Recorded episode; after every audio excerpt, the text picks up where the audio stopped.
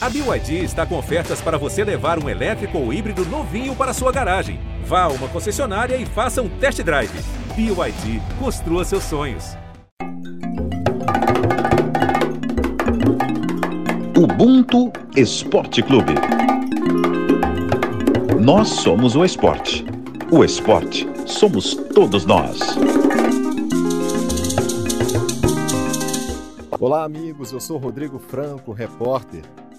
Ubuntu é uma letra de Conceição, um olhar da Jamila, o grito de Elsa, o ritmo da Dona Ivone, o falsete do Milton, o salto de Ademar, o pulo do João, a eternidade de Colby, o voo de Michael ou da Mireia, os braços de Anthony Nest, o sobrenome escrito ali. É a luta de Malcolm, o suspiro de George, o ar de milhões que se foram. É a paz de Martin Luther King, é o punho cerrado de Pelé, é a mão aberta à felicidade. Real só quando compartilhada, de dentro para fora, de cada um para todos o único jeito de ser o que se é pelo que nós somos. Um grande abraço. Fala galera, o Ubuntu Esporte Clube, episódio 28 está no ar. Essa linda definição de Ubuntu é do repórter do Esporte da Globo, Rodrigo Franco. O assunto de hoje é estreante por aqui, assim como a nossa roda. É o universo dos esportes eletrônicos Vamos debater sobre o afastamento de pessoas pretas e periféricas dessa realidade que movimenta uma grana alta e discutir os motivos, além de trazer o tema para reflexão.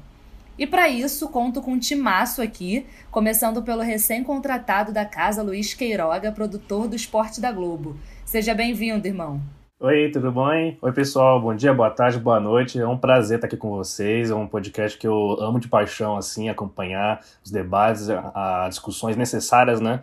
E então, pô, quando eu entrei na Globo, eu já pensei, caraca, que dia que eu vou estrear no, no Ubuntu e tô aqui hoje. Muito bom. E aí a gente também tem outro estreante da casa, né? Um parceiro também do Luiz Queiroga, produtor de reportagem do esporte, Tiago Correia. Também seja muito bem-vindo, Tiagão. Valeu, pessoal. Salve para todo mundo aí. Falar um pouco do que, que o esporte eletrônico pode representar para a galera da nossa cor.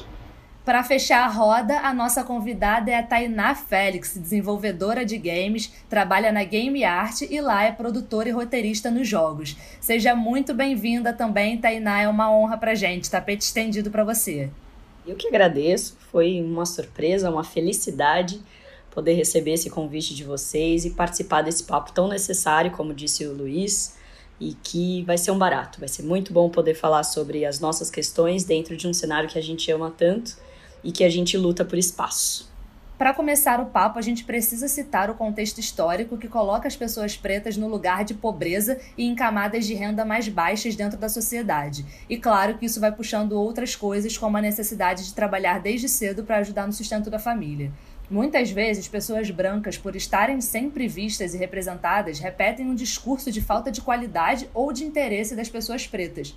Mas a falta de oportunidade e suporte, que são os fatores reais né, determinantes para o não ingresso da população preta em diversas áreas dessa nossa sociedade disfuncional e que foi construída com a intenção de excluir as pessoas que pingaram sangue para que esse país fosse construído. Segundo o IBGE, na pesquisa de 2014, 76% dos mais pobres são pessoas negras.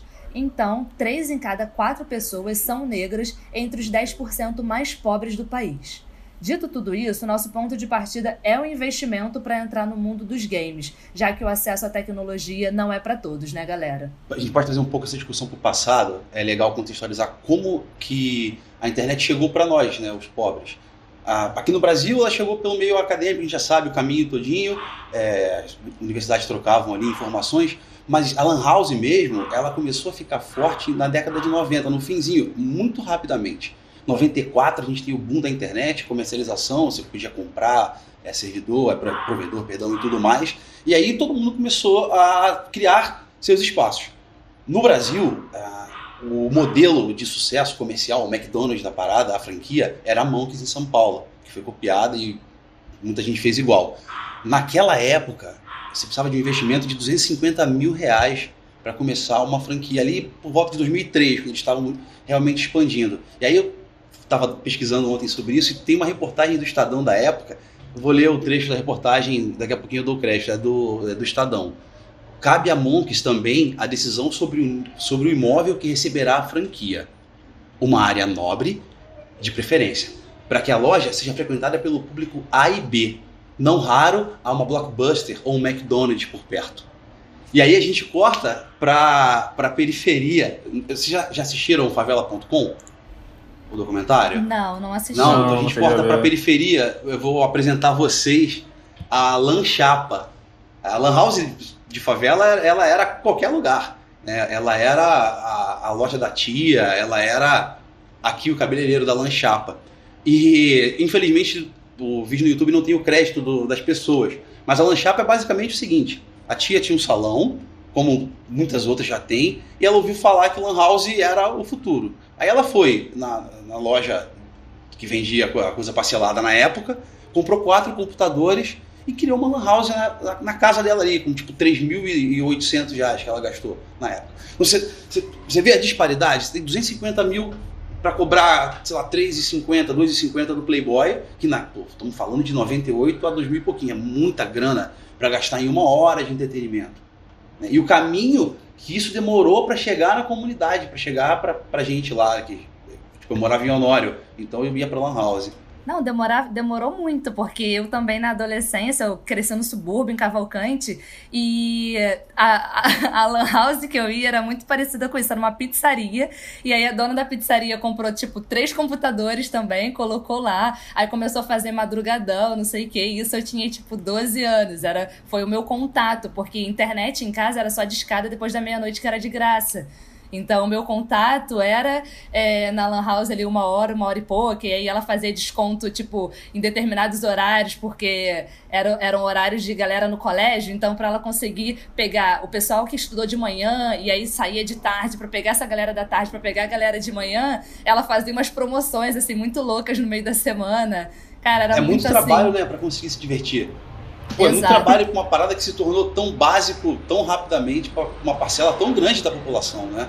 É, é complicado, porque estamos falando exatamente sobre uma exclusão que se dá de forma histórica em função de todo esse contexto é, socioeconômico e que ele reflete hoje nos esportes, né? Quando a gente para para analisar o público, o perfil de quem está consumindo, de quem está jogando os esportes, ou fazendo stream, enfim, trabalhando no meio, é, você acaba percebendo que existe né, essa, essa exclusão. Para pensar, é, qual que é a base, né, o, o, forte dos esportes no país hoje? São três situações que uma vai levar a outra, então você tem que o meio mais consolidado, a forma mais consolidada dos campeonatos, de você ascender enquanto jogador profissional, é pelo computador. Aí você já pensa, pô, para você ser um jogador profissional ou ser um streamer bom, né? Você tem que ter um, um PC gamer, né? O, o, o, poderoso PC gamer. Quanto custa um PC gamer hoje no país? Quanto que você tem que investir no PC gamer para que você consiga é, jogar, performar e trabalhar com isso, para sonhar a trabalhar com isso, né? E aí tem o PC gamer, tem os periféricos, tem a conexão de internet, né? Quanto que é o salário mínimo hoje no país? Né? Então, tipo, você começa a, a, a compreender essas, essas situações com base nisso, você percebe que é, é, o perfil se dá de uma forma muito, muito clara. Então, você tem PC Game como base. Já que é, é muito, é muito investimento, faz sentido você olhar para essa demografia, geografia dos esportes no país e perceber que é, eixo sul-sudeste, sudeste principalmente, é, vai concentrar maiores, maior parte dos jogadores, dos campeonatos, das empresas vão, vão, vão investir aqui.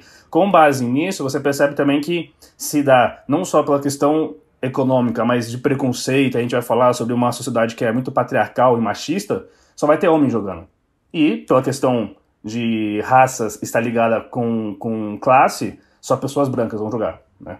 O preto vai estar tá aí afastado dessa, desse cenário de esportes que só quer se divertir, né? Então, se o cara antes tinha que se matar, passar um rolê é, para chegar lá na, na pizzaria da, da tia para poder jogar um, um CSzinho, hoje tá ainda um pouco mais, tá ainda mais complicado, eu acho. É muito importante esse recorte que você faz, né? Esse recorte, esse recorte interseccional, porque pensar todo esse cenário e pensar culturalmente falando, é, esse espaço do entretenimento que os esportes trouxeram para a comunidade dentro das periferias é um espaço muito importante. Mas eu vou fazer aquele recorte para o feminismo assim e pensar quem eram as meninas que iam para essas lan houses, assim. Eu me lembro de eu morei na periferia norte da cidade de São Paulo, minha infância inteira, e eu me lembro que as lan houses eram tomadas pelos meninos, né? Então assim, a gente aparecia na porta para dar uma olhadinha e ai da gente se a gente sentasse para jogar aquilo, assim. Então tinham espaços e já esse espaço era um espaço complexo para gente enquanto mulher é, se interessar estar ali e se sentir confortável de estar ali. Então, eu me lembro que muitos dos espaços que eu ia, que eram as lan houses, elas eram a papelaria, né? Que imprimia, fazia xerox, etc. Então, assim, a gente ia muito com a desculpa de imprimir coisas, porque obviamente não tinha impressora, acessórios, enfim, em casa para fazer. E aí dava uma, uma, uma sapiada, assim, no que, que os guris estavam fazendo naquele, naquele espaço.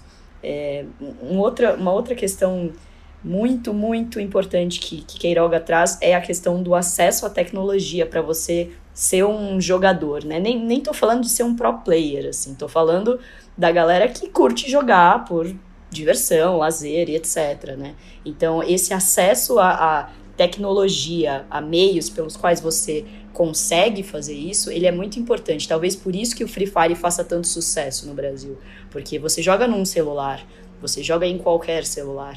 Então, é, essa, esse recorte também de classe e de acesso à tecnologia faz com que a gente tenha um perfil, por exemplo, de jogador de Free Fire que é absurdamente diferente do jogador de LoL dos campeonatos.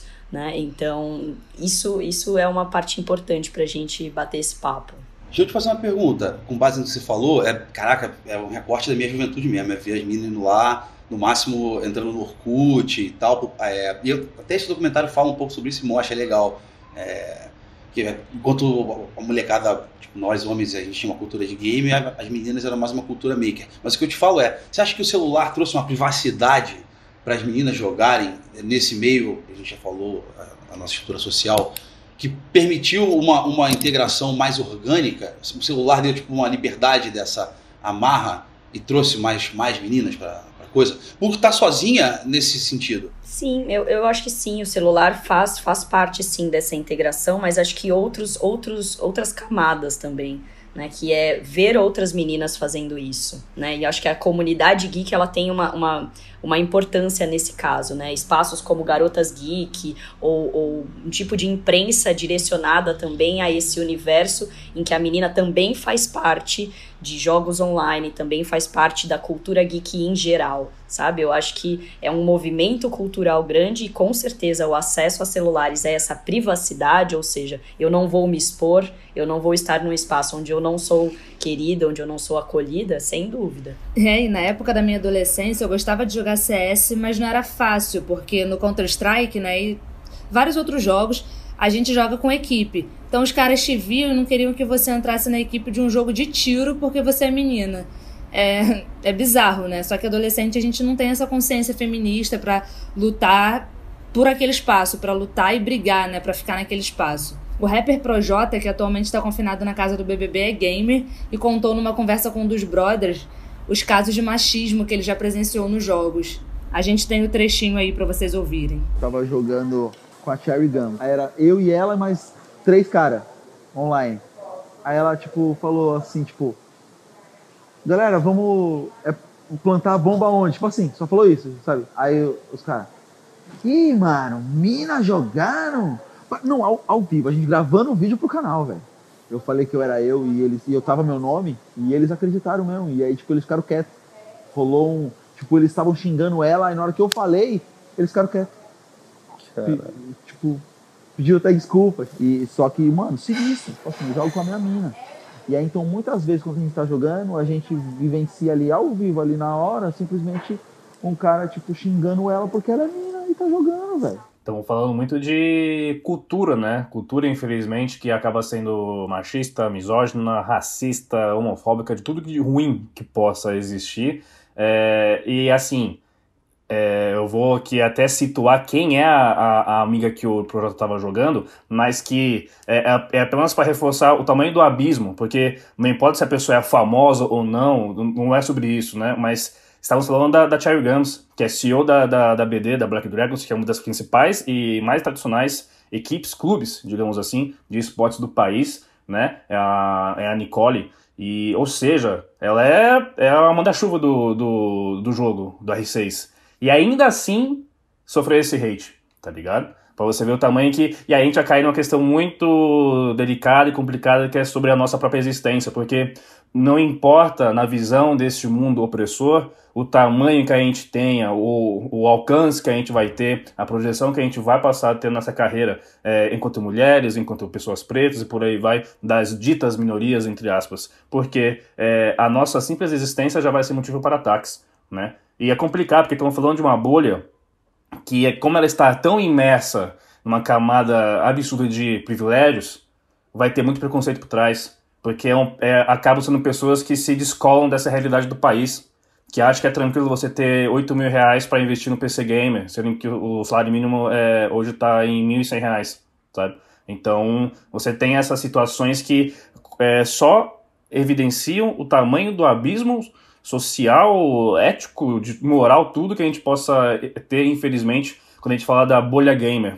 Né? Então, é, tudo isso gera muito preconceito, ignorância e um tremendo senso comum, porque perceba bem, estamos falando de, um, de uma bolha que a todo instante fala, somos todos iguais. Eu não estou nem aí se você é mulher, se você é homem, é, se você é amarelo, se você é, é verde, só queremos jogar.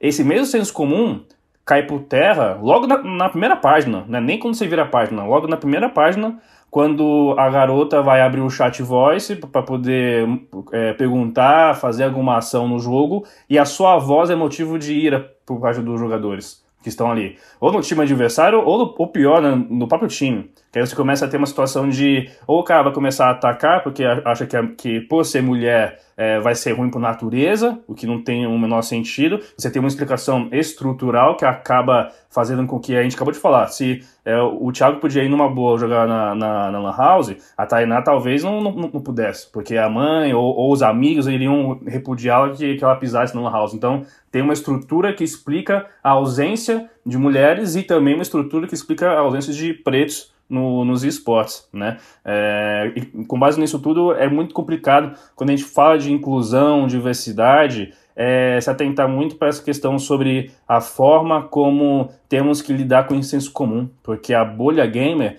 é tão imersa, mas tão imersa em privilégios, tão escolar de um país, que é complicado a gente conseguir é, conversar, dialogar. Para finalizar minha, minha fala, eu, eu percebo muito que quando um, um cenário que é sintomático de uma sociedade desigual e racista e machista, é, sempre tenta gritar de forma raivosa: somos todos iguais. Eu só consigo escutar que não estamos preparados enquanto sociedade para viver com as diferenças.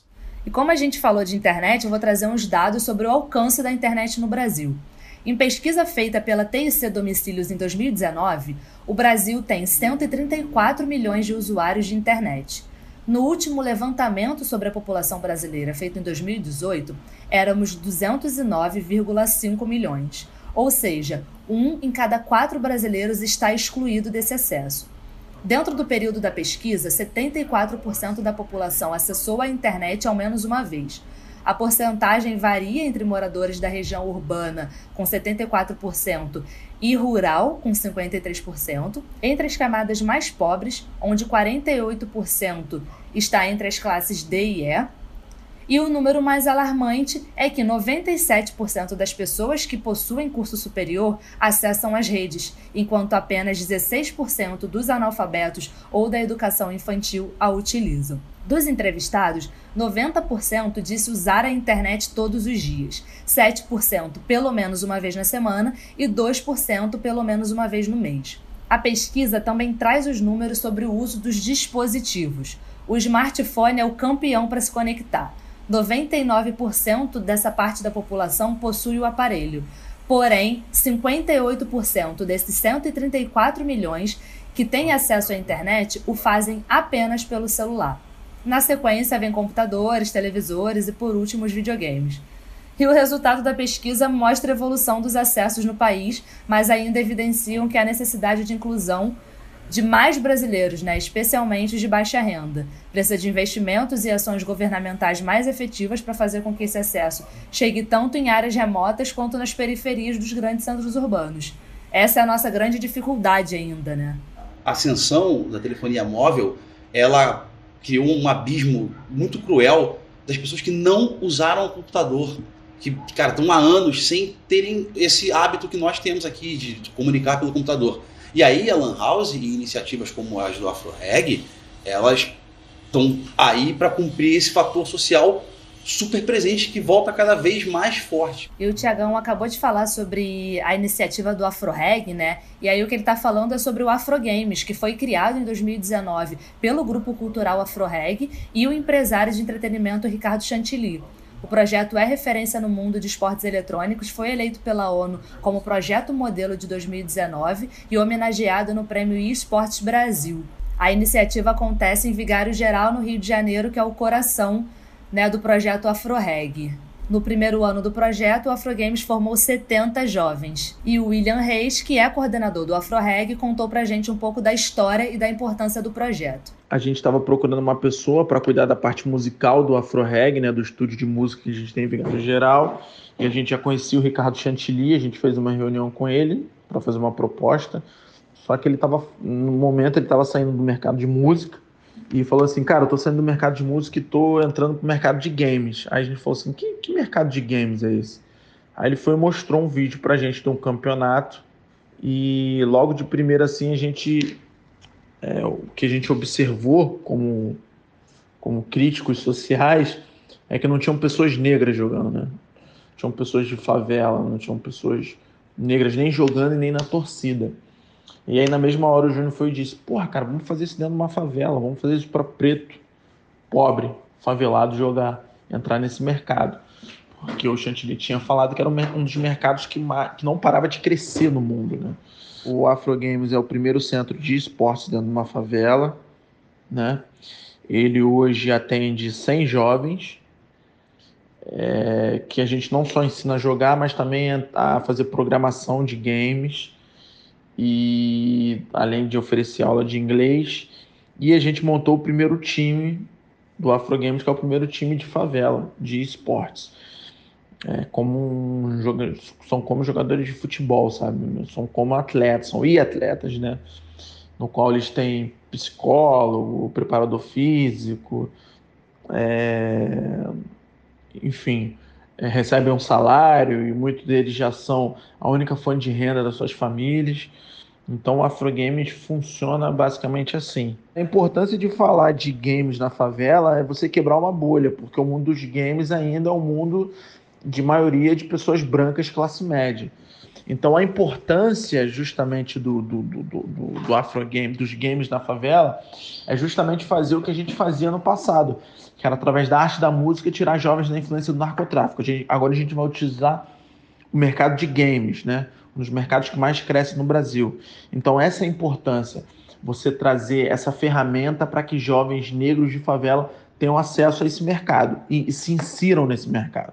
É, esse, essa questão ela é uma questão muito crucial, assim, porque é pensar uma coisa básica, que é o direito ao lazer, o direito à cultura, né? Então, ela, ela não é uma parte que é uma cereja de bolo, ela é parte integrante da nossa vida. Né? A gente precisa desse espaço porque a gente vive o trabalho, a gente vive é, várias dimensões da nossa vida e a branquitude vive isso de maneira muito simples e corriqueira. E pra gente não, pra gente a gente precisa lutar para ter direito a lazer, a esporte, a cultura e etc. Então, acessar esses meios é, tecnológicos, digitais, principalmente hoje, é também um direito nosso. Né? Então, é, editais, por exemplo, é, eu falo desse lugar de desenvolvedora de game, que é editais que hoje proporcionam o fomento a desenvolvimento de games, são os editais necessários para que projetos diversos ocorram dentro do país. Porque senão é, é, entra na mesma lógica de que a gente só vai produzir mais do mesmo e baseado em investimentos de grandes é, corporações e etc., e baseado num marketing que vai fazer sentido para aquela corporação.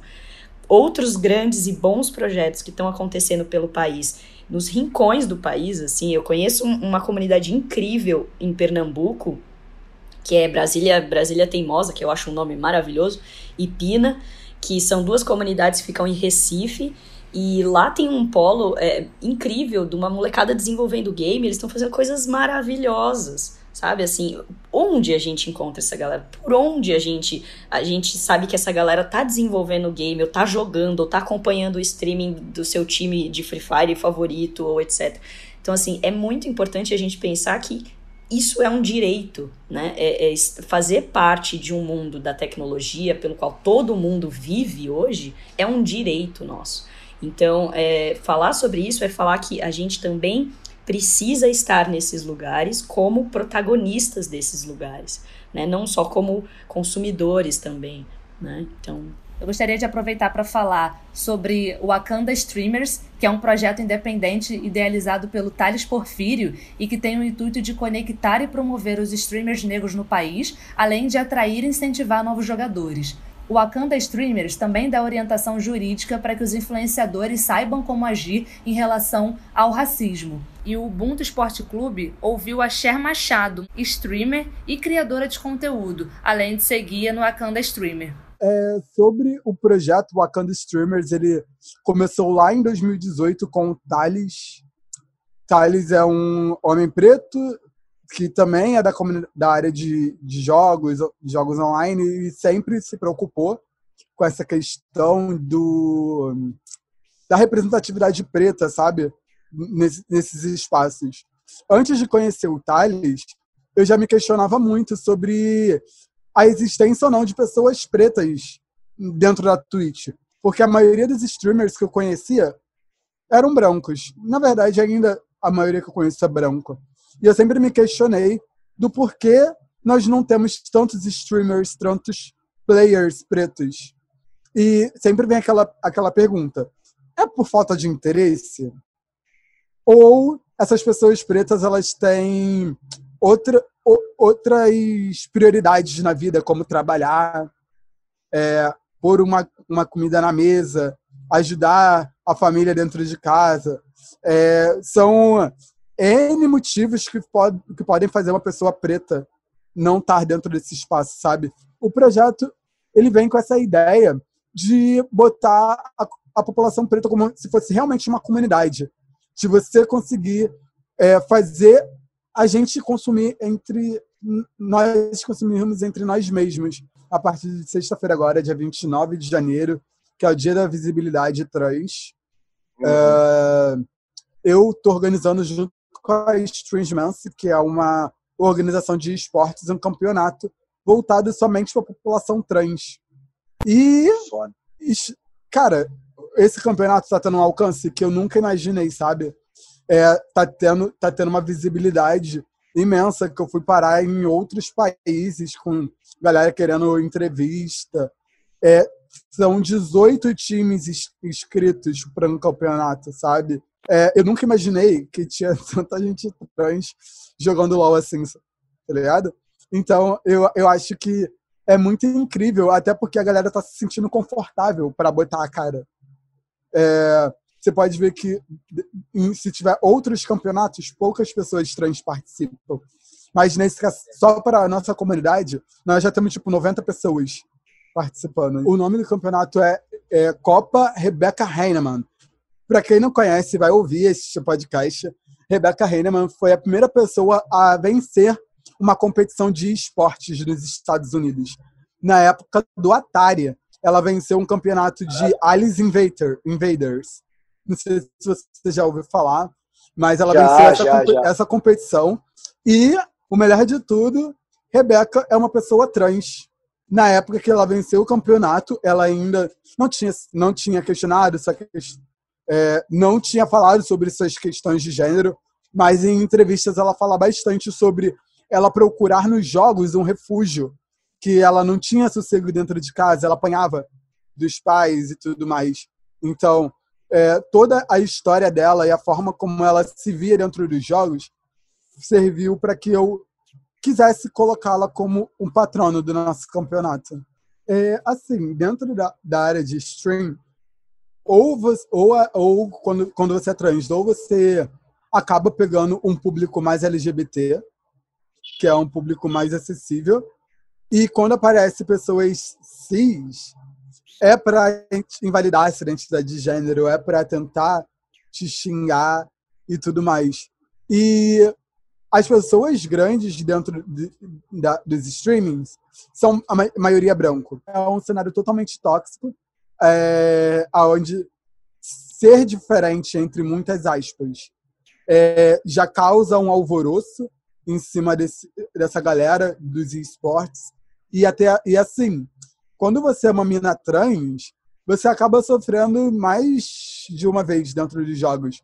Porque se você tiver um nick feminino, você vai sofrer com o machismo dos caras, é, falando sobre, a, sobre, sobre o teu gênero, falando que você deveria fazer isso, isso, aquilo, por você ser mulher. Mas aí, se você corrige falando que é trans, é, falando que você é trans em algum momento, ele chega e começa os ataques transfóbicos e ele acaba se perdendo no personagem, que ele não sabe se continua a misoginia ou se parte para o uhum. ataque transfóbico, sabe? Mas eu acho que conforme a gente vai normalizando essas vivências dentro da, da área de streaming, quanto mais pessoas trans estiverem lá, mais é, naturais forem os discursos sobre as nossas vivências, eu acho que a gente tende a melhorar, sabe? A gente pode super falar sobre representatividade e inclusão. Se a gente, ainda mais se, se for falar, tipo, ah, a feminista falou assim, ah, a gente conseguiu que mulheres adentrassem o cenário de esporte. Aí a gente olha para o cenário de esporte. Quais são as mulheres que estão lá? É exatamente isso. A maioria das mulheres que estão dentro desse cenário são brancas, cis, e eu nunca vi nenhum movimento para falar sobre a inclusão de mulheres pretas. A gente tem agora, claro, a Lágulas, a gente não pode esquecer, mas é algo recente, que vê a Lágulas aí como é, analista do CBLOL Academy, ainda é a, a, o cenário de base do CBLOL, sim, que é o. Campeonato Brasileiro. Mas ainda falta muita, tem que botar ainda muito mais gente. A gente não tem que ficar aqui se contentando com pouco, sabe? O nosso ubuntano Marcos Luca Valentim também ouviu a história da Mai Polis, que é aluna do projeto Afrogames e a mulher que está na foto de capa desse episódio. Tá falando com o William, o coordenador da Afroreg, que é meu amigo, e aí ele mandou uma foto sua. A foto que eu vi é você lamentando e jogando. Né? É, porque o, o Caleb é sempre com você, porque não tem com quem você deixar. Qual é a história dessa foto que eu vi e desse momento agora, por exemplo? O Caleb, ele, eu não tenho como deixar ele sempre com alguém. É muito raro, porque ele não fica com ninguém. Ele é muito apegado comigo, então ele está o tempo todo comigo. O pai do Caleb, ele faleceu, estava grávida de quatro meses. E aí fez um ano agora que ele faleceu. E desde então, assim, é só eu e o Caleb. Eu acredito que seja por isso que ele é tão apegado comigo. Porque, assim, não tem aquele, aquele vamos dizer, o amor paterno ali perto, né? Por que, que você decidiu jogar? Tem muito tempo que você joga, aliás? Quanto tempo você você entrou nesse mundo de games? Eu nunca fui assim de jogar em computador, porque eu não tenho um computador em casa. Mas eu sempre joguei no celular, joguinhos assim. Ah. Eu, eu, jogava assim mais Free Fire, GTA San Aí certo dia eu tava passando aqui, né? Aí vi o pessoal saindo falei, pô, o que vocês estão fazendo? Eles falaram, ah, a gente joga aqui, joga. Eu entrei na instituição e me inscrevi no curso e tô aí até agora. Qual a importância disso para você? Não só porque você gostava de jogar já, mas por ter, por ter acesso ao computador. É, que importância o AfroReg e esse projeto traz para você, enquanto pessoa mesmo, de poder ter esse, esse acesso à computação? Assim, é, é algo bom para mim, algo novo, uma ocupação. Como não estou trabalhando, né? Está dando uma visibilidade para o povo da favela, porque realmente, assim, a gente aqui na favela não tem muita visibilidade. A gente aqui está tendo uma, um, vamos dizer, uma parada assim, né? De jogos e tal, um projeto desse porte gratuito, o que também é muito difícil, né?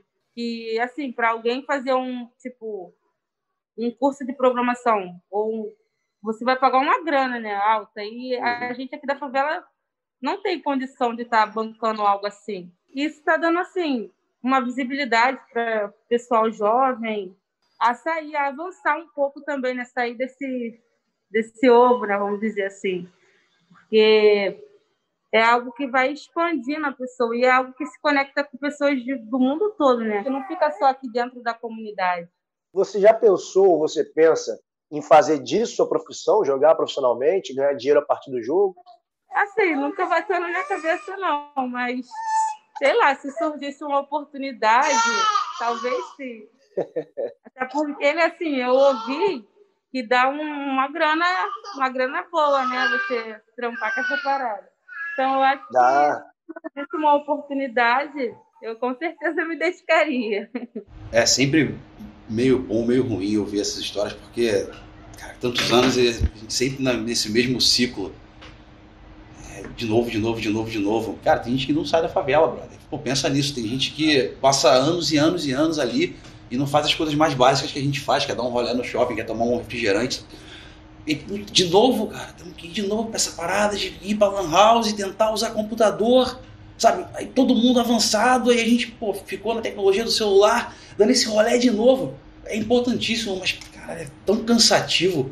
Toda vez esse rolê é tão cansativo. Assim, é, eles fazem um trabalho sensacional que vai além dali. A pessoa tipo, pode ir lá e saber que era Photoshop. Então, se eu tenho um empreendimento, Tipo, sei lá, se eu faço unha ou se eu corto cabelo, posso tirar a foto das paradas, posso publicar. Como é a mesma coisa que era lá em 2008, que o pessoal ia para baixar música de rap, que a, a, rádio comunitária lá, pô, pegamos um rap argentino no, no Inamp e tal. Caraca, sabe? É, é muito legal, mas ter essa discussão over and over and over. E aí fica um dado para vocês: em 2018, o melhor jogador de esporte eletrônico do mundo foi um negão chamado Sonic Fox jogador de fighting games, brabo.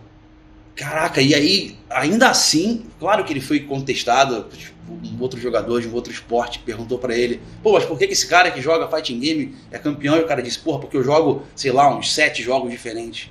Sabe, até nesse momento de glória a gente tem a gente tem o melhor, a gente teve em 2018 o melhor do mundo, num cenário que quase não existe, que é de jogo de luta, que todo negão devia e negona devia pelo menos conhecer um pouquinho mais desse cenário que existe aí, que é do fliperama, que é outra parada que foi marginalizada a vida inteira, que quem como eu que ia pro fliperama é, é, é pré-lan house, é gente mais velha ainda, mais palha ainda. Que era o lugar que você ia lá, aí sim, mano, era... A lan house não era para o pobre preto, a lan house nunca foi um lugar de perdição, de, de má influência, era um lugar para deixar criança, brother tá ligado? Pra, de vez em quando, pô, pra galera ter uma comida ali de doce e tal, e pra mãe trabalhar. E, pô, viver esse mundo ainda, dar essa volta em 2021, caraca, é muito cansativo, bicho. Ter essa conversa over and over. Quando a gente. A gente é capaz de muita coisa. Tá aí o Sonic Fox, o Sonic Fox para dizer. A gente é capaz de muita coisa, brother. E tá lutando pra essas paradas ainda. Caraca, eu tô com, sei lá, quase 40 anos de idade. Tendo esse mesmo rolê, esse mesmo diálogo. Sacou? Quando a gente tá falando de, de, de quais, quais, de nós são bons, entendeu? De que, que a gente tá conseguindo, sabe? das conquistas, pô, dos patrocínios. Caraca, 2002 tinha molecada, pô, MIBR já existia, tinha os irmãos Cariço, que tinham patrocínio e tal, e a gente não tinha nem o acesso à parada, tá ligado? O que, que é não ter. Tá todo mundo jogando Super Nintendo, tu tá no Atari que teu primo tem. Esse bagulho existe até hoje. E muitas vezes, por mais magnífico que seja, o Free Fire é a galera um pouco ainda jogando o Atari quando tá todo mundo jogando PlayStation, sacou? E isso por não por opção. Que, tipo, eu tenho dois sobrinhos que eles vivem uma realidade muito diferente da minha, que eles jogam Free Fire loucamente por opção. E é irado saber que dois moleque, sacou? Que, pô, é, nasceram branco pela parte da minha mãe, mas são moleques que vieram de uma raiz indígena e preta, estão jogando o mesmo jogo que a molecada da favela, sacou? Isso é por opção, mas, porra, por só ter isso é muita sacanagem. Não, não, não bosta de um celular que, sabe, eu tenho que rezar Pai Nosso Ave Maria para o bagulho funcionar, isso, pô, é uma escravidão pra gente, tá ligado? Isso é a molecada toda reunida quando você tinha um Brick Game, que é um minigame, sacou? Que ficava 10 moleques para jogar um bagulho e tava todo mundo já em outra, em outra, em outra vibe, sacou? Eu entendo que você diz assim com muito é, é exaustivo. É isso, é exatamente isso. É muito exaustivo. A gente dá aula é, há muitos anos né, na Game Art, ainda na época da ONG Jogos pela Educação, que foi quando eu conheci o videogame como esse espaço de construção de conhecimento, espaço de educação e etc. Era muito doido há 10 anos atrás a gente falar que o videogame era esse espaço, assim. E era mais doido ainda a gente chegar para, sei lá, projetos, governos, patrocinadores e dizer: eu quero levar isso para favela, eu quero levar isso para comunidade. E aí a galera me diz assim: pra que você quer levar? A galera tá precisando de aula de reforço.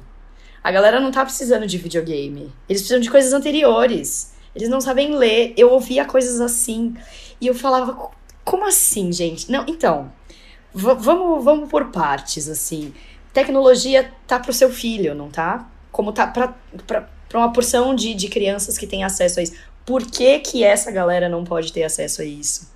Né? Se, pra vocês terem uma ideia, eu cheguei a fazer um, um Criança Esperança há muitos anos atrás, hein, na Brasilândia. Eles tinham um, um espaço lá do Criança Esperança.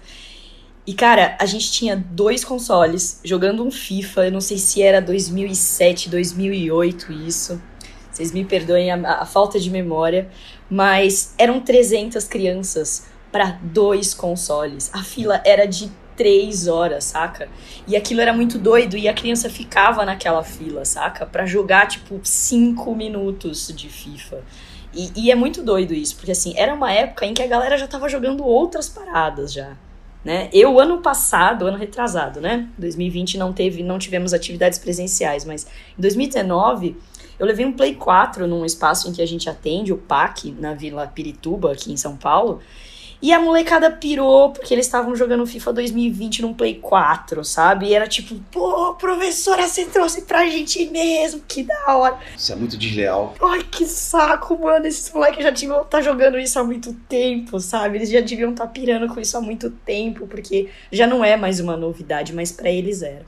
Né? Ainda é. Pensa que no cenário de Street Fighter, a gente tem uma mulher, os caras da minha idade que passaram por isso tudo, sacou? Passaram nesse ambiente tão perigoso e divertido pra uma parada que o, o Playboy podia comprar para ter em casa, que era o, o, na época ali era um Dreamcast, uma coisa assim, sabe? Que tá a anos luz da. É, é muito desleal as pessoas estarem tão, tão a anos luz da frente. E aí eu convido vocês um pouco para é, conhecerem mais da cena de, de, jogos de luta, não só brasileira como gringa, porque, cara, tem de tudo. Tem gente que saiu da extrema pobreza é, para jogar, porque a parada era a seguinte: você gastava uma ficha, e se tu fosse bom, você ficava o dia inteiro naquela parada, sacou?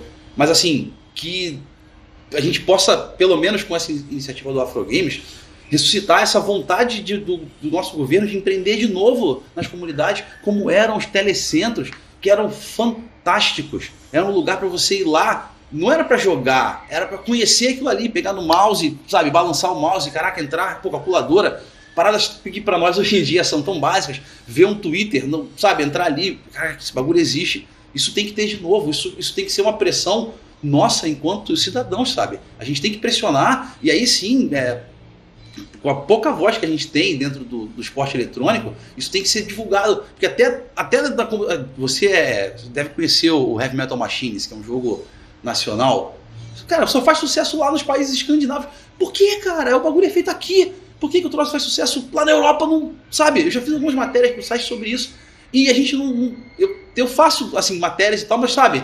Por que, mano? Por que, que eu, a gente olha pro nosso e. Não, pô, o nosso é, é, é, caído. Pô, é irado, é um jogo irado. Que, olha só, mano, o cenário, a gente tem um cenário ainda com um monte de gente que foi para fora para jogar nessa opressão que a gente passou. Moldado na comunidade, moldado na, na, na no fliperama ali de, de, de, de bar, de rodoviária, sacou? A gente tem que lutar, e aí, puta, o papel dos nossos próprios, passaram por isso também. Saber dizer isso em voz alta, que, porra, não, isso não é legal, não. Essa história de luta não é bacana, não. Essa história de luta é mó caído. Sacou? A história de luta não é, é caído. Nossas histórias são de vitória, mas, caraca, ela tem que ser tão fácil quanto a do, que meu sobrinho tem hoje. Tá ligado? Em casa, lá, sentado, jogando o bagulho dele. É isso aí que tem que ser. Não tem que ser bonito toda vez. Sacou? Tem que ser efetivo. A gente não precisa ficar contando histórias de emoção e superação.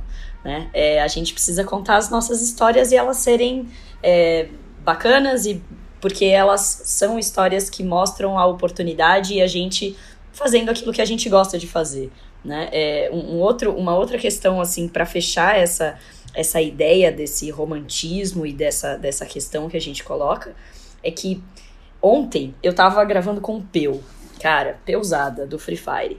E aí é muito louco, porque você pergunta para esse cara qual é o sonho dele. E a primeira coisa que esse cara fala é, tipo, dar uma vida melhor pra família dele.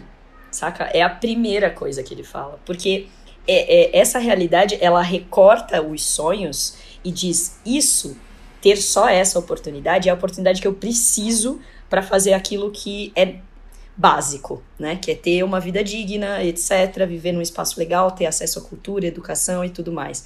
Então, eu, eu fico pensando aqui, eu com os meus botões, que é preciso construir um ecossistema, uma rede, é, porque não adianta, porque senão a gente vai ficar contando essas únicas histórias, e isso não faz sentido. Né? A gente tem que parar de contar as únicas histórias emocionantes de superação, a gente precisa começar a fazer ações concretas e com tamanhos é, que elas precisam ter para atender essas pessoas em níveis diferentes. Né? Então, um projeto como esse do, do Afrogames, ele constrói também um, um espaço de a, a, aprendizagem importante, né? Que o cara, a mina, não vai poder chegar de fato num espaço como um pro player, mas vai aprender programação, vai aprender inglês, vai aprender outros outros é, é, outros conhecimentos que são importantes para ele também viver nesse mundo digital. Né? Ele vai poder atuar em outros espaços também. Então, é, é isso, assim, acho que é preciso criar uma rede entre os espaços de educação, espaços de cultura, para que isso não seja mais uma única história. É, a gente está aqui colocando questões que se baseiam em alguns aspectos é, sobre, primeiro, pertencimento, tudo que o Thiago trouxe de Fighting Games é muito sobre essa ideia de você se sentir pertencendo finalmente a, um, a, uma situação, porque você vê ali o cara que é preto, que, que joga pra caramba, que talvez veio do mesmo, de uma, de uma mesma situação igual você, de ver de baixo, por aí vai, sendo que não, não deveria vir de baixo, então a, a gente começa a entrar nessas questões sobre é, vamos, temos que parar de contar as, as histórias de superação, porque é, é, lindo quando acontece só com a pessoa preta, né? E, e, e, nada, e nada muda com relação a isso. E aí a gente pontuou com tanto com Afro Games e também pela Walk the Streamers, é, duas vertentes que depois de muito tempo está aí sendo fincado, está sendo é, plantado, em que vamos colher, como já, já está sendo é, colhido, é, bons frutos, porque primeiro, Afro Games é, é muito sobre a atenção da gente realmente enquanto ecossistema que já existe dos esportes, que é falho, ao meu ver, é, abrir a mente e o bolso para investir em inclusão e diversidade, porque é simples, quanto mais diversidade, mais lucro, sabe? É, é ponto final, não tem nem o que, o que falar. Ah, mas infelizmente, quem está no comando do mercado hoje dos esportes tem o discurso de que quem lacra não lucra. Porque esse discurso é voltado para o público que está em maior evidência, não é o maior público mas é o público que está em maior evidência nos esportes, que é esse público preconceituoso, com um perfil hegemônico bem claro definido, né? E que, para tudo, na visão deles, é lacração, né? E o Games é, é, uma, é um investimento que é, se dá também pela ação do Estado, que é muito importante quando a gente fala de esportes, é, o pessoal já quer é, repudiar o Estado, quer, quer deixar o Estado lá. Só que se não é o Afro Games que faz isso com né, esse auxílio e todas as políticas de, de inclusão que, que, que está ali ao redor da Afro Games, não vai ser uma empresa que está ali hoje consolidada no mercado de esportes que vai fazer isso, porque visa o lucro, né, para pensar. Então, a Afro Games faz isso e torna muito claro o seguinte: periferia, favela, que em sua maior parte é formada pela população negra, é potência. Potência consumidora, potência enquanto jogadores, é, quantos vai, vamos aqui fazer o jogando futebol, quantos Pelés é, é, existem e Matas existem na periferia dos esportes, mas que não, não podem nem sonhar a ter esse potencial né, é, colocado à prova e, e, praticado porque não tem o acesso. Né, a, a, já é difícil o acesso talvez ao celular aí de vez em quando, então imagina um computador e por aí vai, então você vai ali no, na, no, no você tem essa, essa porta de entrada é, assim como é o Free Fire, que eu já vou falar na minha fala. Mas, e também o outro lado da questão, que é o, o Wakanda Streams. Enquanto o Afrogames traz essa, essa, questão de estrutura, digamos assim, de que vai mexer muito com as questões de classe, o Wakanda faz um trabalho muito importante e necessário, assim como qualquer coletivo de minorias, como o Sakuras e, e Projeto Fierce, ou Liga dos Surdos, que é sobre o quê? O cenário de esportes e games no geral, ele sufoca quem está dentro, dessa dita minoria, é, e também mantém excluído quem está fora. Não faz questão que a pessoa entre ali.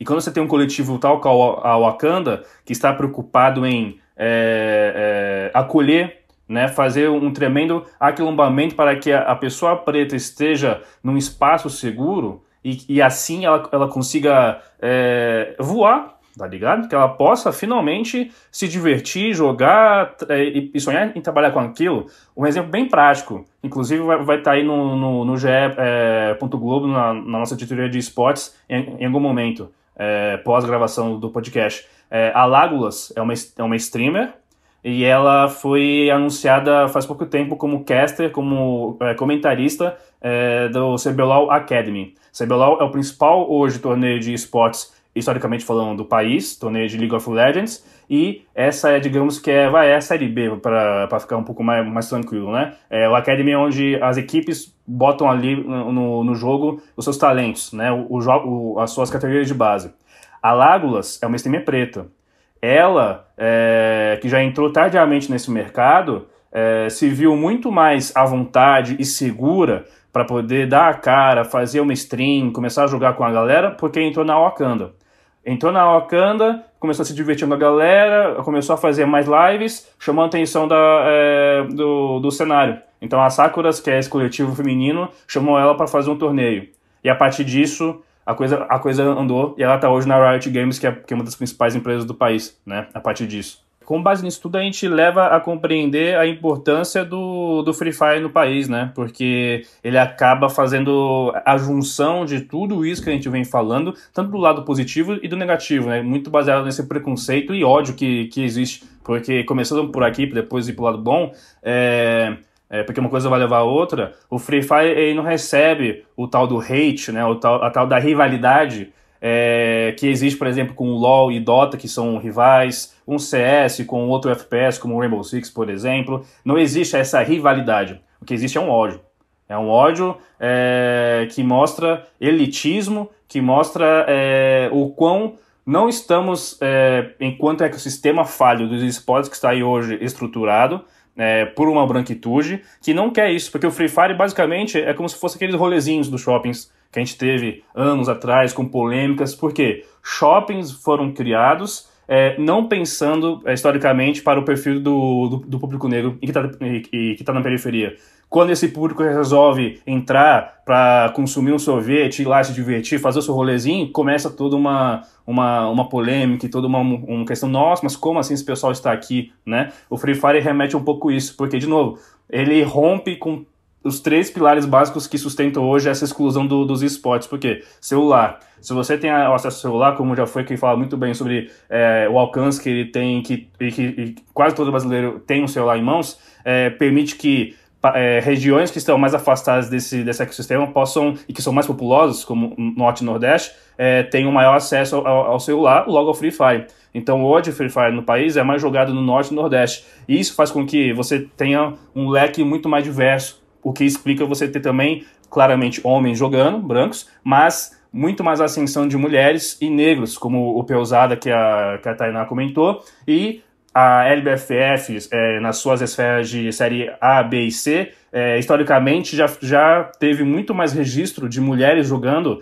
como titulares ou reservas do que qualquer do que a soma dos outros torneios principais, como Brasileirão de Rainbow Six, CBLOL, torneio de CSGO. Você vê como uma coisa leva a outra, é de estrutura, né? E o Free Fire remete muito a isso. A gente tem que deixar de pensar o, o cenário de esportes tem que deixar de usar, de usar o Free Fire como muleta, porque é o primeiro a ser atacado, mas as empresas que estão consolidadas, que usam computadores como base, empurram para o Free Fire essa, essa bucha, e não é bem assim. Tem o perigo da história única, como a Tainá trouxe pra gente, como a Chimamanda fala, né?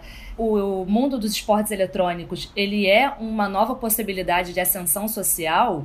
Como que a gente não para para pensar que se você tem adolescentes, jovens, adultos brancos jogando, entrando nesse mercado, conseguindo alcançar o nível profissional e ganhando muito dinheiro com isso, que o abismo para pessoas pretas que não têm acesso a isso não vai continuar construindo e alimentando essa desigualdade que é tão absurda no país. Então, é, é um programa para a gente trazer para reflexão todos esses pontos, para a gente trazer é, o nome dos coletivos para as pessoas pretas entenderem, como o Wakanda, é para a gente trazer o nome e a força de projetos como Afro Games e também é, a Taça das Favelas Free Fire, que aconteceu nos meses finais de 2020 que a Garenca e a CUFA, que é a Central Única das Favelas, em parceria com a Globo, organizaram a primeira edição né, da Taça das Favelas Free Fire, que é um evento enorme, que na primeira fase foram 27 favelas campeãs das seletivas estaduais que participaram. A grande campeã do torneio foi Divinéia, que é uma favela do Paraná. Então, assim, é, é a gente conseguir trazer para esse contexto, é o que o Ubuntu tenta fazer muito aqui, que é trazer a reflexão. A gente já falou sobre tantos esportes aqui e o contexto histórico é o mesmo. É, por que isso? Não é uma coincidência. Né? Porque o acesso realmente nos é negado em praticamente todos os setores da sociedade. Então, assim, eu acho que a gente fez aqui um programa muito bacana. O Ubuntu está terminando. Eu queria que vocês se despedissem aqui do Ubuntu Esporte Clube, episódio 28. E muito obrigada. Eu só tenho a agradecer por esse papo, porque eu tenho um gamer em casa, que é o meu marido, eu fico acompanhando um pouquinho, mas eu não sou essa pessoa, eu não sou streamer, não sou gamer. E eu aprendi demais aqui hoje com vocês. Então eu realmente só tenho a agradecer. Eu, que agradeço o convite, foi uma honra estar com vocês nesse debate tão necessário e importante, né, sobre acolhimento, pertencimento. E a minha deixa aqui, para quem está ouvindo, principalmente, é no aspecto de que Devemos lutar diariamente para tirar o senso comum dos esportes e, e transformá-lo em senso crítico. É o que mais falta nesse, nesse cenário, para aí sim a gente ter a transformação, a conscientização e por aí vai. Com os principais agentes, principalmente, que são, né, enfim, quem está no topo, que não são as pessoas pretas, né? Então, galera, muito obrigado, vamos tamo junto. Muito obrigado, pessoal, pelo convite. E fica aqui eu, eu, sinceramente, para as pessoas que estejam ouvindo, que encorajem seus amigos que estão fazendo alguma coisa mesmo que se, se eles forem o número 5, 6, 7, saca?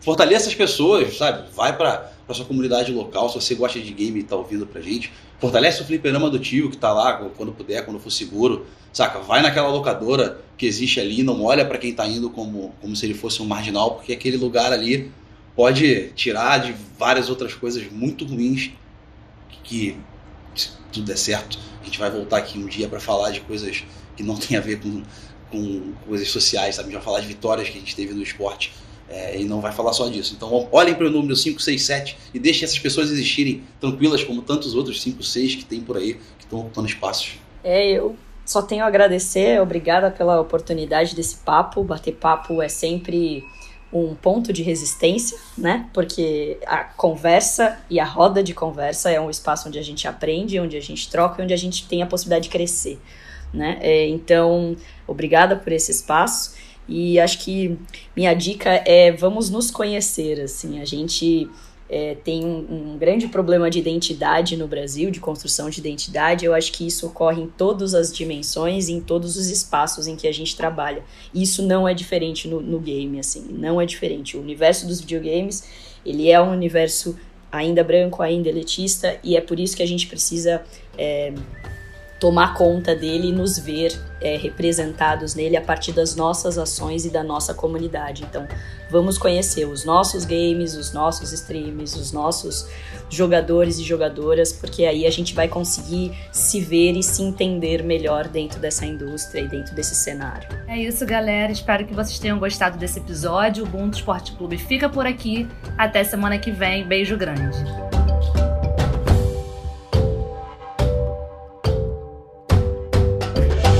Ooh.